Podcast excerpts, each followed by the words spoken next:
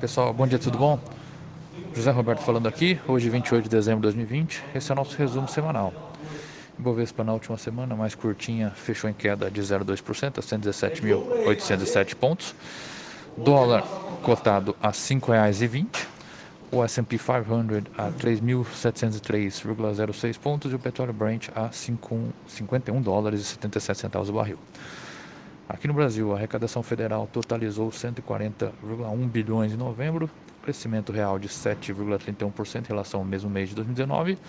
Em termos desazonalizados, o número representa uma leve queda de 1% comparado a outubro. Esse resultado veio melhor que o consenso de mercado de 137,8 bilhões, atingindo maior nível para o mês desde 2014. Questões da presidência da Câmara e do Senado. Daqui para janeiro, as atenções na Câmara se concentram na disputa pelas presidências das duas casas e nas medidas que o Ministério da Economia pretende implementar para suavizar os efeitos do fim dos estímulos, como auxílio emergencial.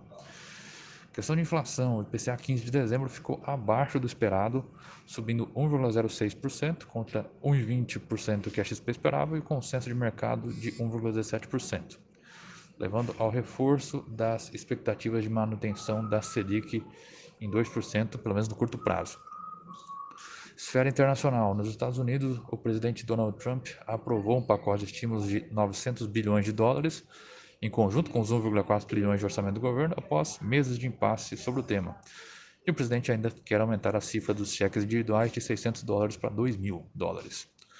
O Brexit, nessa última semana, houve a concretização do acordo comercial entre Reino Unido e União Europeia no Brexit, depois de longas negociações.